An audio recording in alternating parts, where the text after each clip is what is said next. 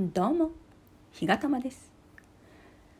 えこの秋から始めた新しい試みえその6日目でございました、え今朝はうんまあ確かにそうねっていう気配のようなものは感じたような気がしますね。でもあくまでも気配なんですよ。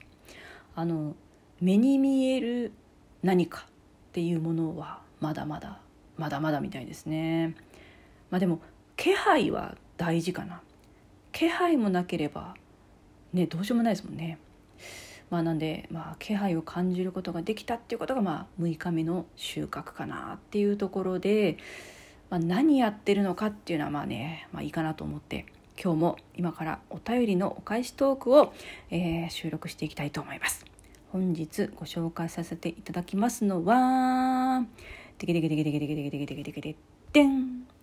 ワンツーさんです。ワンツーさんありがとうございます。では読ませていただきます。ひがたまさんお便りありがとうございます。いえいえこちらこそ。昨夜はお世話になりました。こちらにまで足を運んでいただき感謝いたします。3列シートは永遠の課題ですね。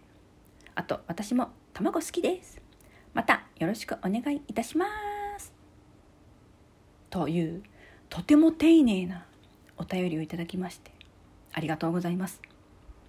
であの私多分ライブに来てくださった時にも同じことを喋ったと思うんですけどワンツーさんってとっても文章がお上手というか文章がとても綺麗だなと思ってまして収録トークの概要欄に書かれている文章もシンプルで短いけどなんかとっても綺麗だななんか透明感があるというんですかね。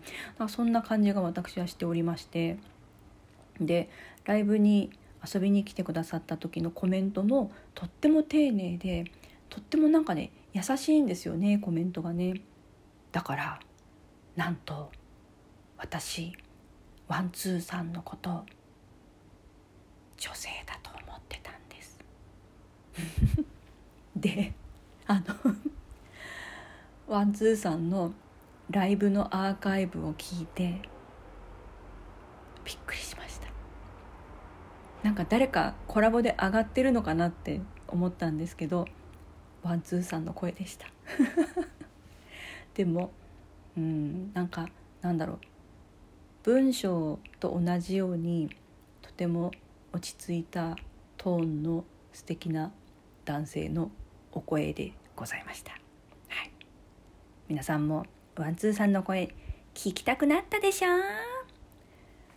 概要欄に URL を添付しておきますので皆さんもワンツーさんの声を聞きに行ってくださいね。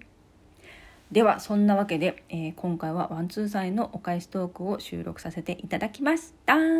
ワンツーさんこれからもよろしくお願いいたします。それではさようなら。